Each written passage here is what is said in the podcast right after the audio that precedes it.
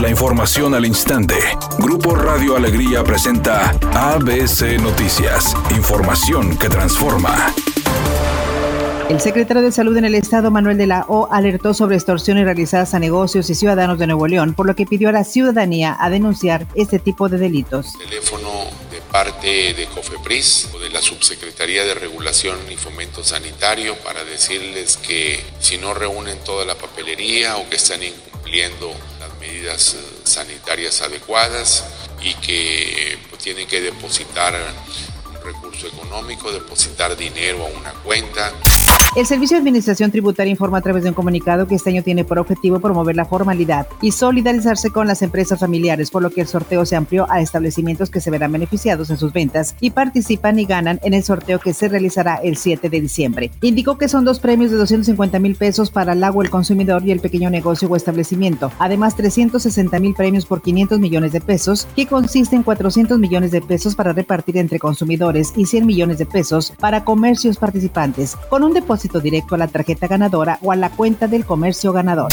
De abril a agosto de este año, el número de tarjetas de crédito sufrió una disminución de 1.107.245 plásticos en el país ante el confinamiento y el golpe en la economía provocada por la pandemia de COVID-19, de acuerdo a un reporte de la Comisión Nacional Bancaria y de Valores. Editorial ABC con Eduardo Garza. Quienes encabezan los contagios de COVID-19 son los jóvenes en Nuevo León. Más de 45 mil casos son de edades entre los 25 y 44 años. La edad de la pachanga, la fiesta y de aquellos que dicen no les va a pasar nada. Así lo dio a conocer la Secretaría de Salud. La pandemia lleva cobradas más de 5 mil vidas en el estado y aún así muchos siguen sin tomar las medidas preventivas adecuadas. Julio Urias fue uno de los héroes de Los Ángeles Dodgers en el campeonato obtenido de la MLB durante este 2020. Sin embargo, destacó que si bien las comparaciones no le molestan, como Fernando el Toro Valenzuela, solo habrá uno. Una historia que jamás se va a igualar, o sea, lo que hizo Fernando es algo...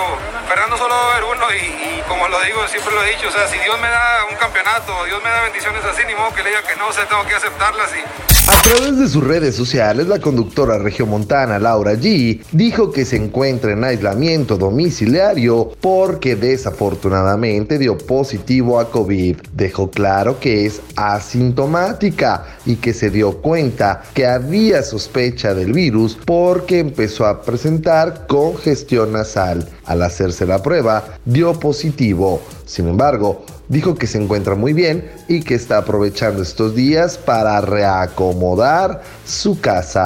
Un choque por alcance en la avenida Alfonso Reyes y Luis Mora está provocando tráfico en la zona. Circule con precaución. Tráfico lento en el primer cuadro de la ciudad. Vehículos circulan a 7 kilómetros por hora sobre la calle Vicente Guerrero desde la avenida Colón hasta la calle Padre Mier. Tenga paciencia. Donde también se presenta un embotellamiento vial es en la avenida Revolución, casi en su cruce con la avenida Chapultepec, debido a un percance. Recuerde siempre utilizar el cinturón de seguridad y respetar los señalamientos viales. Es una tarde con cielo parcialmente nublado. Se espera una temperatura máxima de 22 grados, una mínima de 18. Para mañana jueves 19 de noviembre se pronostica un día con presencia de nubosidad. Una temperatura máxima de 24 grados y una mínima de 12. La temperatura actual en el centro de Monterrey 20 grados. ABC Noticias. Información que transforma.